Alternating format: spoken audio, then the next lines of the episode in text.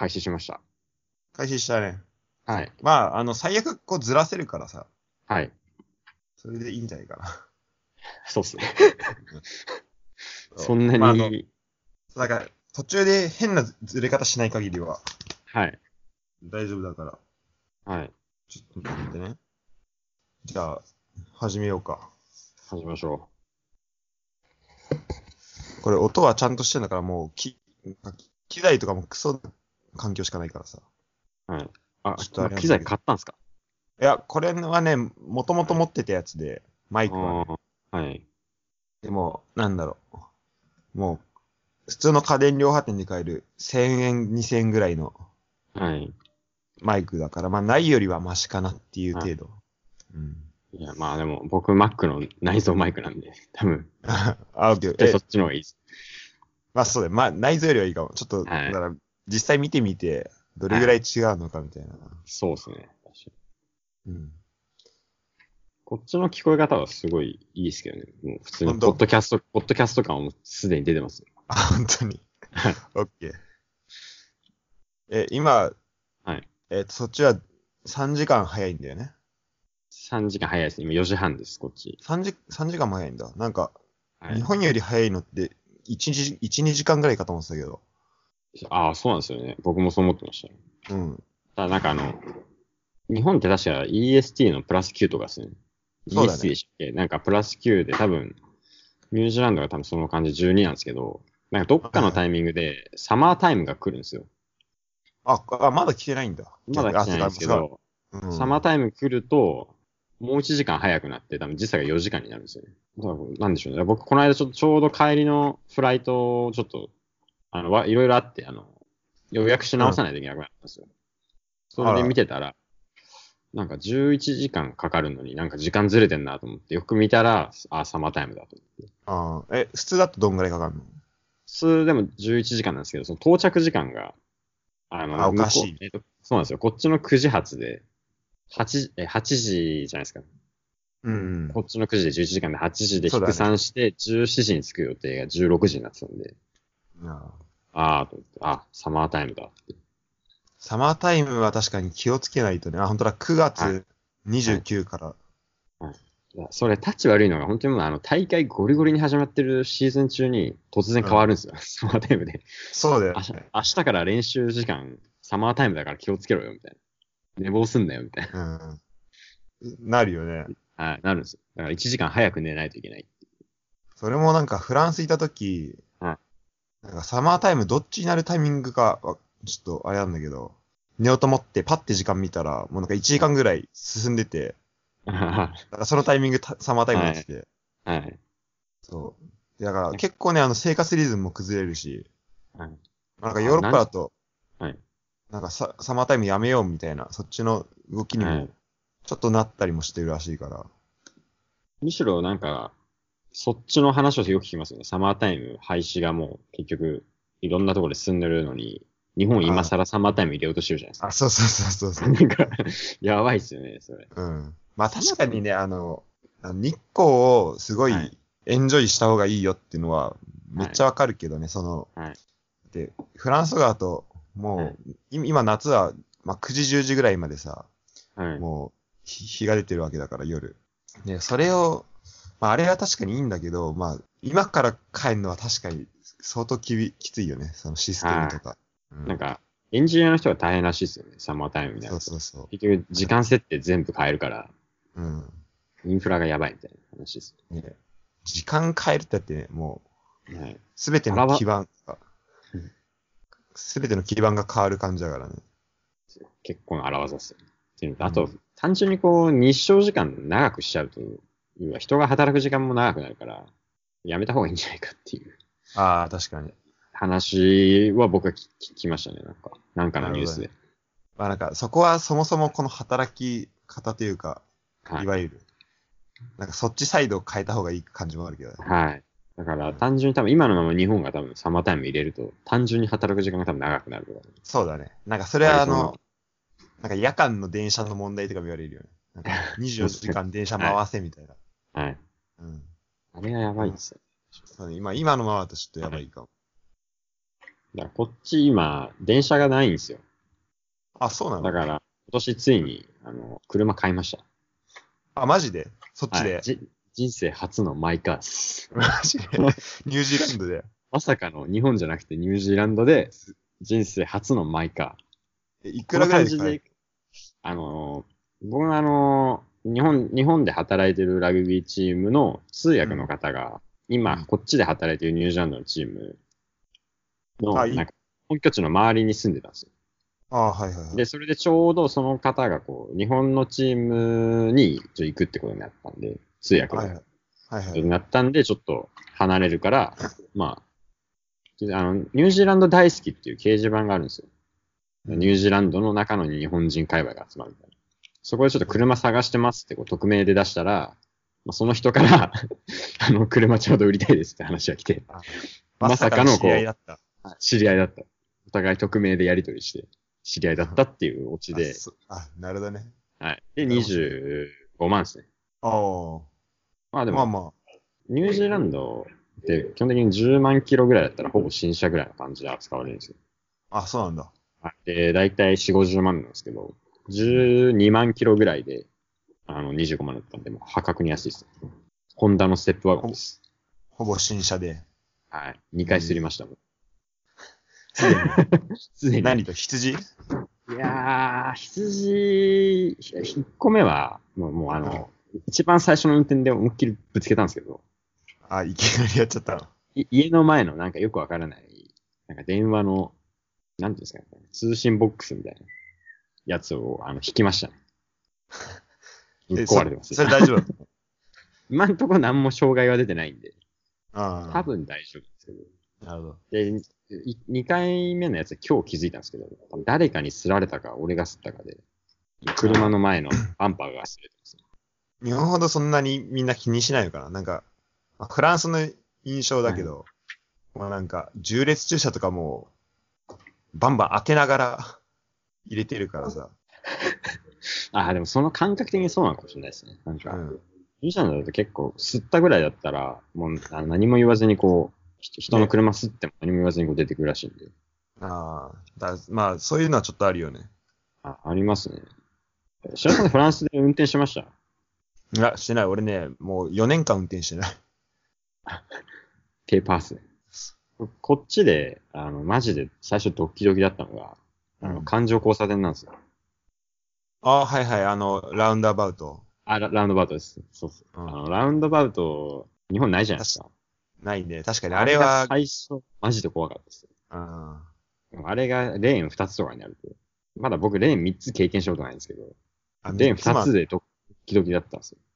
うん。レーン確かに3つになると、もうなんかもう怖くて嫌ですよ。ちょっと未知の領域です。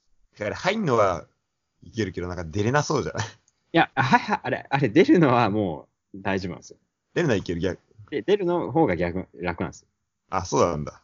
ただ、あの、なんか、ウィンカーの出す、出し方とか最初わかんなくて。うん、確かうん。まあ、普通に入る方向に。で、出る直前で左出すんですよ。基本的にニュージーランドの場合。うん。えっとえ、車の方向は一緒、日本と？逆？あ、ひ左車線です。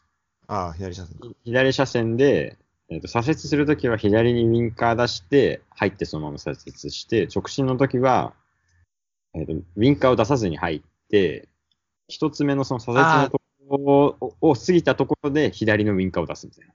あだそう、ちょっとややこしいんだね。ややこしいんですよ。で、右折の時はみ右で出しといて、あの、直進のとこ過ぎたところで左に変えるみたいな。なるほど、なるほど。なんか、入るときと出るとき、出るときは左で入るときにちょっと違うみたいな。まあ、今は大丈夫なんですけど、ちょまだ見ぬ三うん三車線ラウンドアバウトが怖すぎて仕方ない。あ結構でも、それは中心地とか行ったらあるんだ。ああ、どうなんですかね。一応い、今いる街だと中心地でもないんですけど、ちょっとオークランドとかい、それこそでかい街に行ったらちょっとわかんないですね。あフランスってあの、なんか、エッフェル塔の周りにすげえでかい環状交差点あるじゃないですか。ああ、あのえ、え映画とかでよく出てくる。あれだね、凱旋門の周りが、ああ、そうそうそうそう、凱旋門か。うん。まあ、あれはもう、なんだろう、車線とかないからね。もうなんかないんです、超カオスで。うん。もう、もはや、もはや区切られてないみたいな。ああ、そうなんですか。でも自由にじゃあもそうう、やるみたいな。であれは、多分あれを確かに乗り越えたらすごいと思う。まあ、逆になんか、だ円になってるわけじゃん。はい。あの、円の中心の人とかどうやってあそこに迷い込んじゃったのかな。確かに確かに。うん。あのー、あれはほん、ラウンダバウト2つだったらわかんないですけど、3つだったらもう、一番内側のレーン入っちゃったらもう永遠に回るしかないんじゃないかと思うんですよ。ねえ、あれ回るしかないよね。ああれ、中で車線変、車線変更しちゃいけないんですよ。あ、そうなの？ラウンドバウトで一回入ったら。うん。そしたらもう無理じゃん。もうだから、エンドレスで回り続けるしかないってことですね。ねいや、俺絶対ね、凱旋門は遊んでるやついると思うんだよね。あの、思い出作りにぐるぐる回る内側ずっと、そう。あよ。いや、絶対いますよ。あれでもなんかこう、いいっすよね。あれあれ一回、あそこ運転してみたいなと思います映画でよく見る。アイフェルト憧のとこれス。ポットアイフェルトじゃない。や。凱旋門。凱旋門とこね。あ、凱凱旋門。いいよあれいいっすよね。なんか、絵です、絵になりますよね。うん。あ今そうなんですよ。こっちに、フランス人の女の子が一人いて、うん。か、彼女いや、あの全然彼女ではないですね。まあ、可愛いですすごい、すごい可愛い方、可愛い子なんですけど、チームスタッフ。チームスタッフじゃないですね。ビジネスサイドで。ああ、んかなるほどね。ターンしてて、なんか、こう、契約もらって、みたいな感じらしくて。で、なんかワ、ワーホリで来てたけど、まあ今はちょっと契約もらえたから、ちょっとビザも変わるかな、みたいあ、ちゃんと働い、えー、いいね。な、はい、感じで、まああの、同じ外人同士、まあ結構仲良く話はするって話。おおやっぱりなんか、白戸さんも感じだと思うんですけど、ー。うん。こっち来ると僕ら外人じゃないですか。そうだね。なんか、外人、外人同士だからの、なんか、つながりみたいなのありました？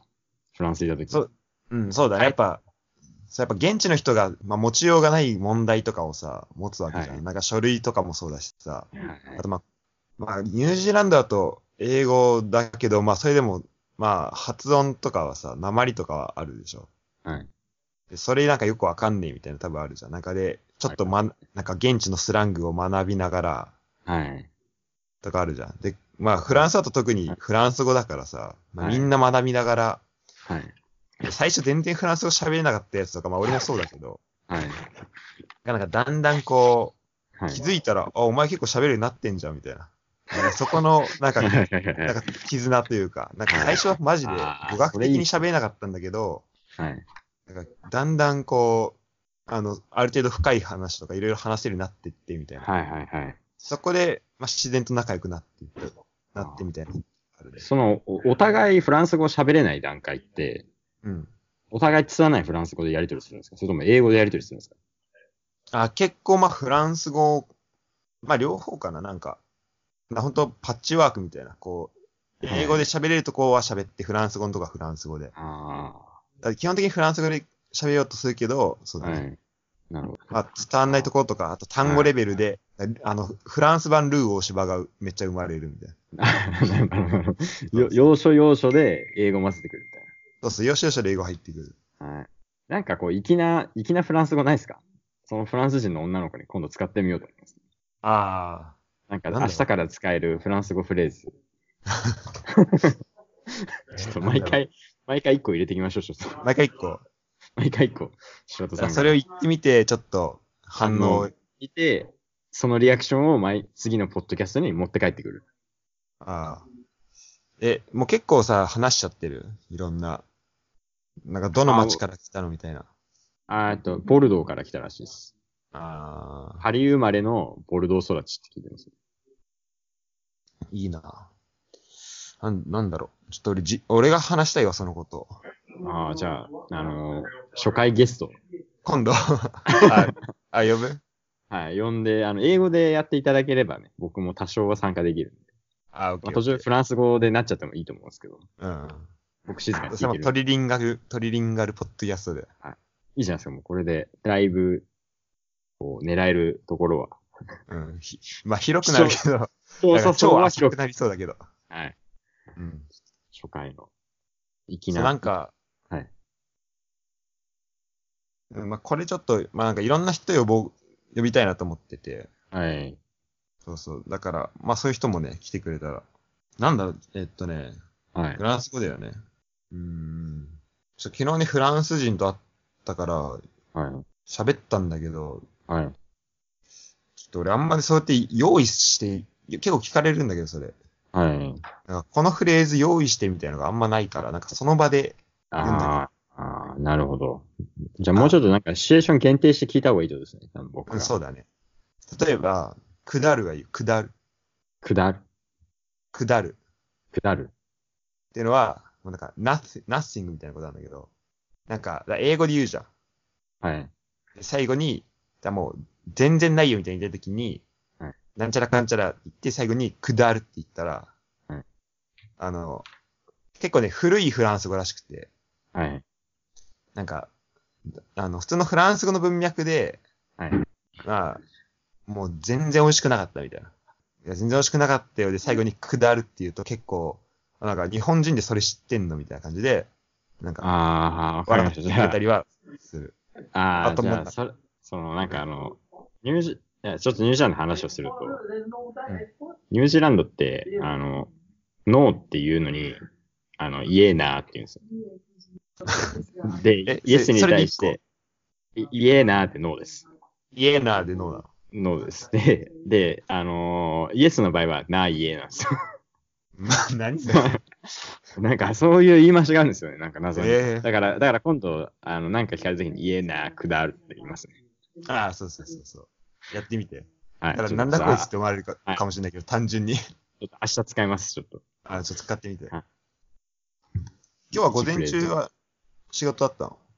あー明日試合なんですね。で、今日キャプテンなんですね、午前中。あのキャプテンなんてなんか、なんサッカーだとあんまないですよね、キャプテンなんて。あんま聞かないかな。はい。ラグビーだとなんか試合の前日キャプテンランをする風習があるんで。うん、え、それはどういうことやんの？まあなんか最後の確認をプレイヤードリブンで、あのーちょっとやるみたいな。あ、なるほどね。まあ、合わせというか。あ、そうですね。なんか、もうコーチが介入しないでプレイヤーだけで合わせして試合に臨みましょうみたいな。なるほどただもうなんか、ちょっと話全然それますけど、サッカーとかってもう、もうゴリゴリに全部管理して、まあ試合前日まあその印象は、なんか20分ぐらいトップスピードでなんか、なんかスピード系のトレーニングして最後ちょっとコーナーキック合わせて終わりみたいな。って聞くじゃないですか。まあだから、そのキャプテンランがこう S&C 的に正しいのかどうかはわからないですけど、でもまあなんかそういうのは、ある種慣習として残ってますね。それはラグビー全体に結構ある？もうラグビーは多分全チームそうだと思います。前日にスピード系、なんですかね、多分ジムでスピード系のジムセッションやるチームは多いと思うんですけど、グラウンドでスピード系やるチームはあんまり聞いたことないですね。あ、そうなんだ。まあだから日本で働いてたチームの中でたまに何回かはありました。試合前日にちょっとスグラウンドで30分スピードあるうんをするっていう試み。まあでもどっちかというと、じゃあ脳みその方合わせていきましょうみたいなことなのかな。まあなんかこう、最後の合わせで、なんかそこもなんか、サッカーとかってなんかこういろいろあるじゃないですか。なんか、あの、ピリオダイゼーションの組み方をなんか結局近くのところもピリオダイゼーションを組んでいくみたいな、そういう流れあるって聞くんですけど、うんまあ。ラグビーは多分そこまで考えてないですね。確実に。あ、じゃあ単純に 気持ち的な問題だと思います。あの、あ合わせのやっとくといいみたいな。最終確認。テスト前にノート見返すぐらいの。まあだからき、サッカーだと聞くのは、もう複雑なのを結局火曜日とか、木曜日とかにやって、試合前は、金曜、試合前の金曜日とかはこう、単純な状況判断だけのやつだけやる、やるとか。ラグビーの場合はど、なんかそこのなんか認知に対して、ピロダイゼーション組んでいくっていうチームあんま見たことなくて、どっちかというと自分たちのやるストラクチャーの、いや、コーナーキックの合わせを、あの、1時間やってるみたいな感じですね。ああ、なるほどね。プレイヤー主主導で。主導でコーナーキックを1時間やって帰るっていう。なるほどはい。まあ、試合前だし、そんなに負荷もかけらんないし、みたいな。そうですね。そんな感じです。そうだよね。だからなんかこう、なんでしょうね、ラグビーの難しいのは結局、認知に対してなんかどうアプローチしていくのかっていううん。とこがなんか SC の考え的にあんまないなと思います。ああ。ササッカーはフィジカルの要素をあんまりこう、押したがらないじゃないですか。SC がそれ逆逆だね。うん。はい。そこはなんかお互いこう、ないものを補えたらいいのにな。うん。この辺のじゃあ単話。純に、やってないっていうよりは、発達ってか、そこまで、そういう意識にいってないっていう感じなのかそもそものアイディアとしてないような感じしますね。な。うん話多分、そのオプションを SC で持ってる人も多分いないでしょうし。なるほどね。じゃあまあこれから。はい。引き出し持ってる SC はああったことがないな、えな感じですかね。まあそんな感じで午前中キャプテンランして、ラーメン行って、オフィス戻って仕事しましー、た。なんか、なんかよくラーメン食べてるよね。いやーそうなんですよ。日本人オーナーで、ああ、あんだ。ラーメン屋が一軒だけあるんですよ、街に。うん。いやもうやばいっすね。もう最初1ヶ月我慢して、していこうと思ってたんですけど、もう1週間目で我慢できずに行って、そこから毎週行ってます。え、そうだよね。結構頻繁に行ってし、しかもはい、毎回同じ店なんだ。毎回同じ店ですよ。そこしかないんで。それ、えっと、ニュージーランドはドル？ニュージーランドドルみたいな。ニュージーランドドルですね。それっていくらぐらい、えーっと、僕が行く前が75円ぐらいだったんですけど、おう75円ぐらいだったのが、なんかあの、銀行が金利変えたんですよね。あ、金利を安くどういうタイミングでしてなんかそれ、この間ニュージーランド人とちょっと話してたんですけど、うん。あの、まあ、金利を変えた影響で今68円とかになってます。めっちゃ割れてます、ね。はい。なんで今、あの、しこたま買い物してます。そうだね。ここが、ここがチャンスだ。はい。しこたま買いますよ。で、なんか、聞いたのはなんかこう、あの、住宅価格が数年前、10年前ぐらいはすごい安かったらしいんですよ、ニュージーランドは。うんうん。でもなんか治安がいいじゃないですか、ニュージーランド。あ、治安いいんですよ、そうめちゃめちゃ。めちゃ、まあ、この間の、まあ、あの、クラッシュチャージの事件はありましたけど、うんまあよっぽどのことまあ、はない基本的には良さそうだよね。多分日本、まあ、感覚的にも日本と変わらないんだよね、治安の良さが。うん。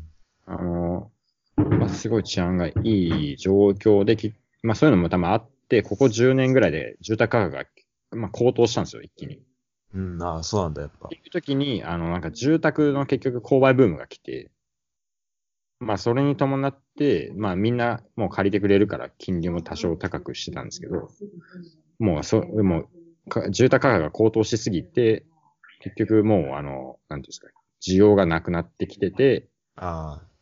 僕らえっ、と、なんでしょうね。か、借り、借り手側の、結局なんなんですか、購買、購買欲じゃないですけど、あの、お金か、貸し、借りしぶりっていうんですか。はいはい。貸ししぶりの逆で借りしぶりみたいなのが起き始めてて、金利下げたんですよ、銀行が。なるほど。あ、それがこないだってことつい最近ですね。なんか一昨日ぐらいにそのニュースがあったらしくて、そこで一気になんか割れたみたいです。兆しはあったんですけど。まあ、飯や、てか、買えるうちに。はい。なんで、まあ、あの、ちょネックレスを買おうと思ってて。おうあの、翡翠のネックレスが有名なんですよ、ニジーランドあ、そうなんだ。はい。ちょ、それを、あの、早く買おうと思って割れてるうちに。そうだね。60円ぐらいまで割れないかいや、やばいっしょ、それ。ら。割れたらもうちょっとやばいですけど、まあ、割れてくんないかな、とか思いながら。まあでもなんか物価上がったみたいなのはさ、なんかオーストラリアとかも聞くよね。ああ、オーストラリアは多分シドニーとかもめちゃめちゃ住みづらいと思います。あ、住みづらいの？家賃高いし、物価高いし。ああ、そうそうそう、高くなって。だって俺、親父が、あの、オーストラリア昔いたらしいけど、はい。なんか、タバコとか一箱、いくらしたかな？なんか200円とか、そういうレベルだったのが今2000円ぐらいするらしいから。ああ、多分、ああ、それタバコなんですけど、うん多分あれなんですよね。今、物価じゃなくて、タバコの税金なんかバカ高いんですよ、オーストラリアとニュージーランド。ああ、そう、あじゃあそれもあんのかな。そうまあ、で普通にタバコを多分、喫煙者を殺しに多分かかってるからね。だから今だ、たなんかタバコのパッケージとかすごいですよね。なんかなんかもう肺がんのイラスト描かれてあの、えぐいやつで。るやつ描かれてるみたいな。だからもう銘柄書かれてないみたいな感じなんですよ。銘柄ちっちゃく書いてある。なんかもう、パッと見、これは何、何の商品を買ってんだろうみたいな。ないるや、よねもうほんとほんとそんな感じでもいや、ショッピング結構気をつけた方がいいよ。う、はい。うん。あ見た目的な、うん。バイアス、バイアスガンガンかかるでしょ。だって多分ニュージーランドで全然スタンダードでしょ、その格好。あまあ、はい。そんな目立ったあ、で。も、いや、でも去年僕そのニュージーランドの北の方にいたんですよ。うん。北の方ってなんか、やっ今僕、オークランドより南にいるんですよ。あだからみなそう南島の下4分の3ぐらいにいて、うんうん。最南端ではないものの、結構南の方にいる。んですよ。うんうん。で去年は逆に最北端にいたんですよ。で、やっぱ、あこれ多分。あの、アジェンダで書いてるニュージーランド治安事情にちょっとつながるんですけど、うん。あの、北に行けば行くほど、マオリとかそのアイランダー諸が強くなって、下に行くほど白人諸が強くなるんですよ、ニュージーランドって。あ、なるほどね。はい。で、でまあ、それがあったから、あの、クライストチャーチって、もともとその白人が強い地域だったんで、あの、そういう事件につながったって、まあ、あれ犯人がオーストラリア人だったっていう、まあ、あそうなんだっけ。あそう。ニュージーランド人じゃなかったっていうところで、まあ、いろいろ複雑なんですけど、うん。まあ、大方そのやっぱ白人が強い南と、アイランダーの強い北みたいなのがあって、そうだいぶ南だね。クライスチャー違うのが、そうなんですよ。うんクライストチャーチめっちゃ南です。もう島離れてますからね。飛行機使わないといけないです、行くのに。そうだね。で、あの、あれなんですよ。あの、なんていうんですかね。去年はチームにドレッドが4人ぐらいいたんですけど、うん。今年あゼロなんですよ。あ、じゃあ、結構ドレッドの選手を、はい、見てないんですよ、今年まだあ。アカデミーとか含めても。ええなんかそこは一番の差かもしれないです、感覚的に。結構、まあそうだね。縦長だから、もう北と南で、まあ縦長というか、斜めに伸びてるけど、北と南でまあ割と違うんだね。そうなんですよ。だから流れる曲も、去年だともう基本的に選手がかけたらもうレゲエなんですよ、かかるのが。レゲエで、なんかもう。あ曲も違うまあのか。言い方悪いですけど、なんかもうタイマスってそんな見た目してる奴らが レゲエ聴いて大丈夫それ。マジでなんかボブ周りみたいなやつが何人もいる中で、まあまあいる中、まあ、あれ、千田さん、レネレンジャーってわかります？レネレンジャーレネレンジャーーレネレンジャーっていう選手とチームメイトだったんですけど、うん。マジで長いドレッドだったんですよ、去年。うん。そいつがレゲエいつも流してたんで、マジでボブ周りみたいになったっていう。あの写真見てもらえれば。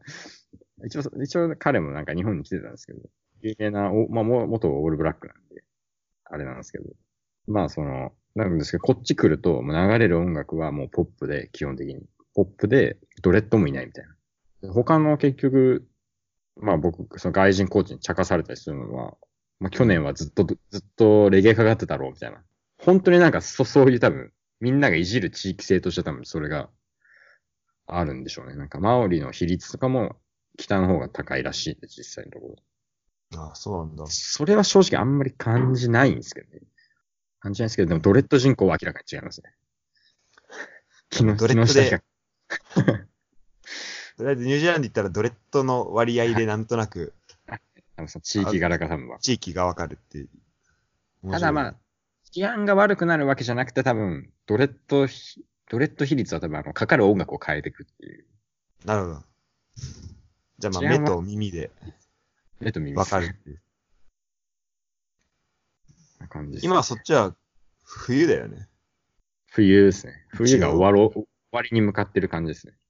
寒いのなんか日中は別にあったかいイメージあるけど。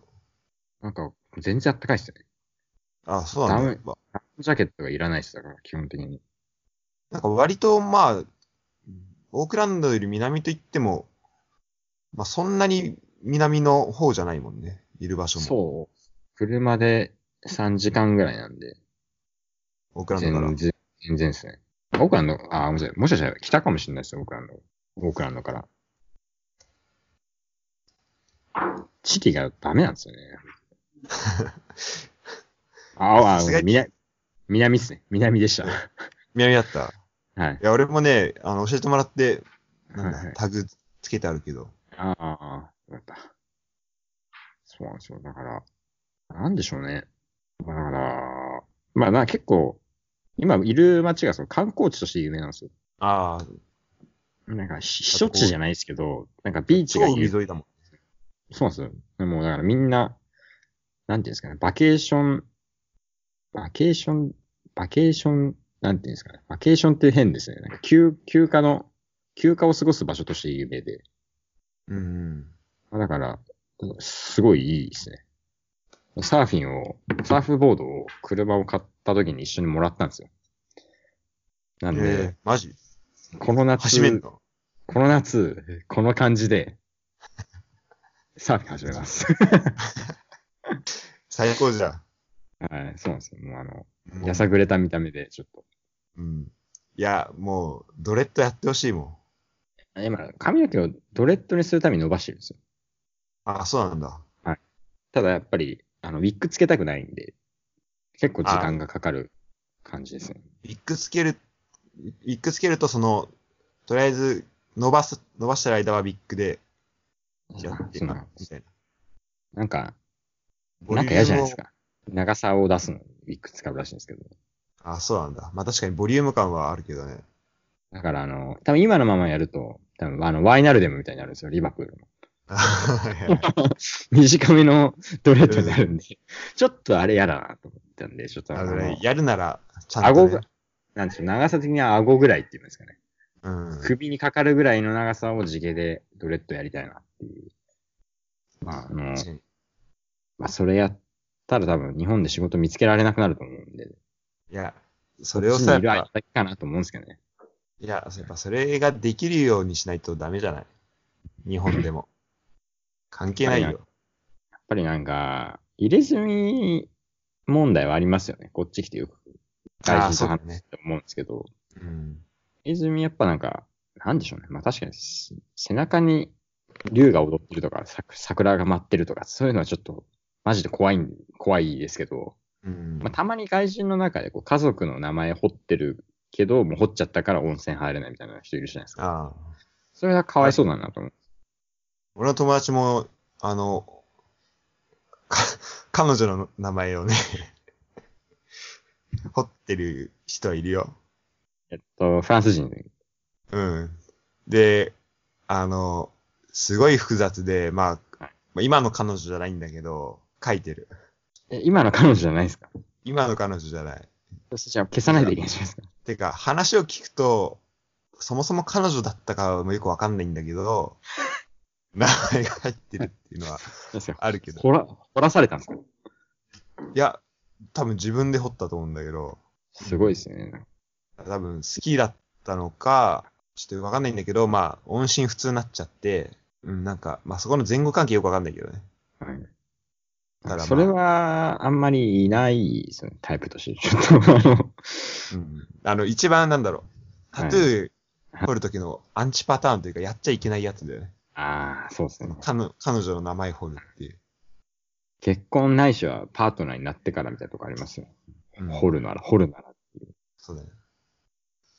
それで、あの、フランスで入れ墨事情どんな感じなんですか？いや、もパう全然一緒に、その辺にタトゥーしてる人いるし、でもみん、みんなじゃないけど、もう全然ファッション感覚で、ああうん、昨日あったやつもしてるし、だ結構なんか手首にちょっととか、足首にやってる人とかいて、まあ人によってはもうがっつり、はい。めちゃめちゃ、なんだろう、もう腕のとこからバーってなってる人もいる。はいで俺友達はタトゥー彫ってる人で、結構なんかアーティ、アーティ、アート、アートな。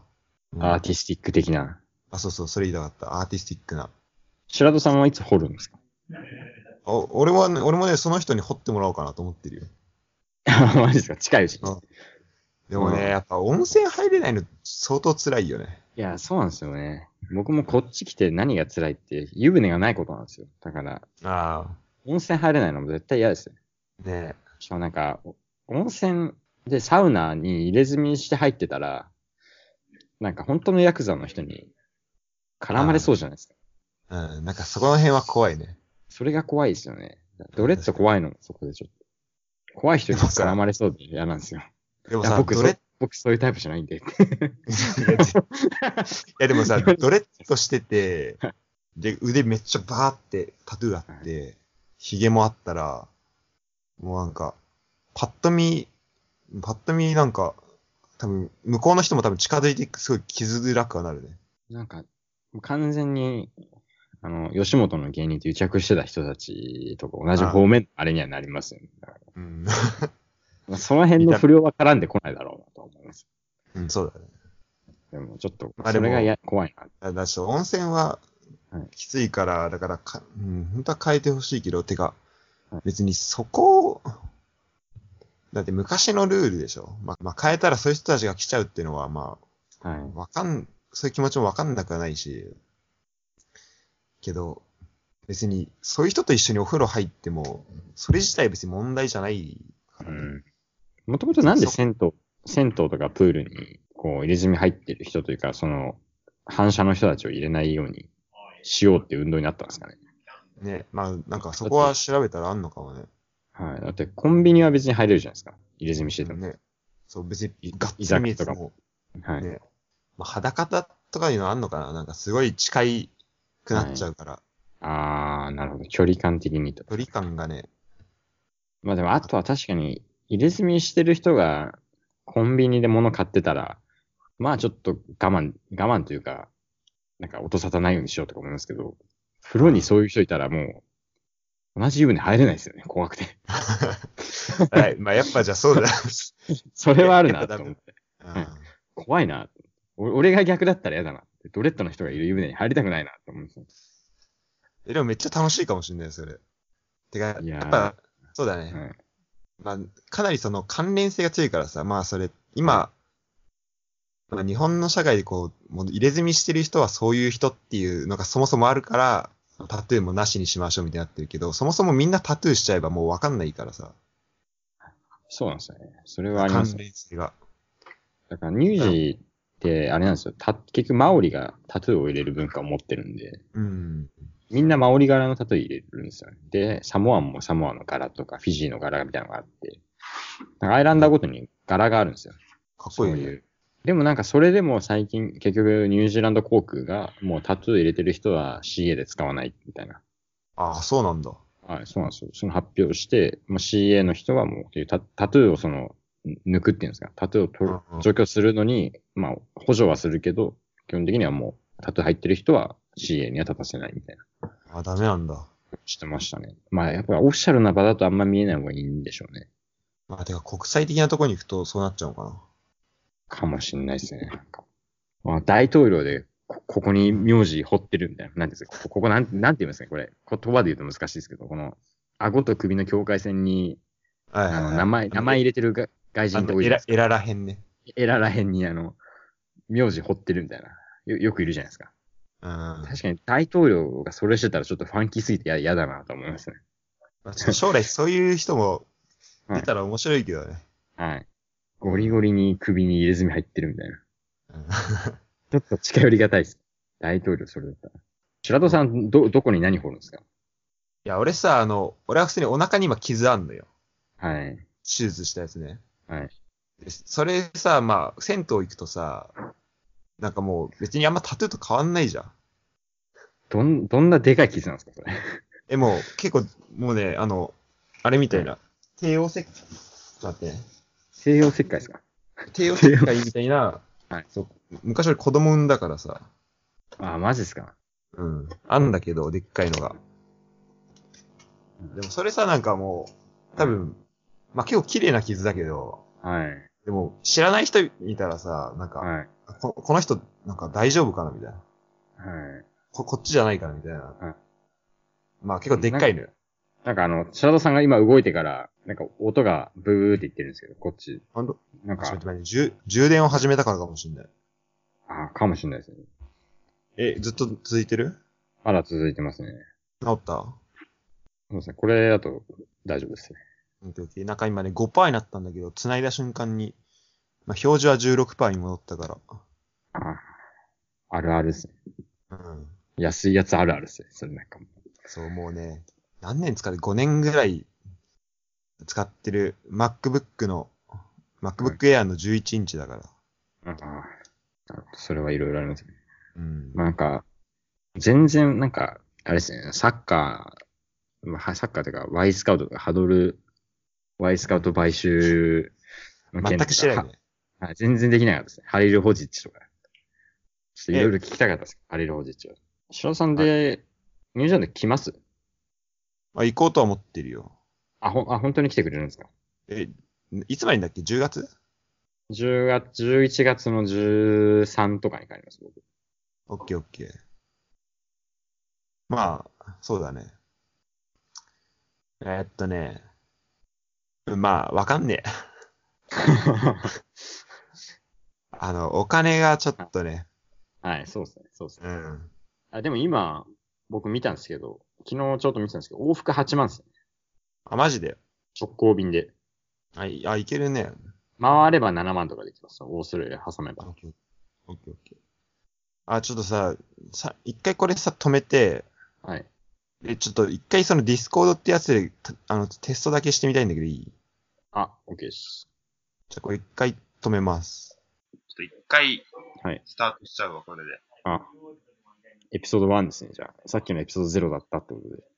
ああ、そういうことで。はい。しかもこれだと、はい。ちゃんと、あの、音声トラックもはい。ちゃんと分かれてるし。なんかあの、よく言う、ラジオは5秒以上黙っちゃいけないみたいな。ああ、それがわかりますね。そうだね。これがダメってことですね。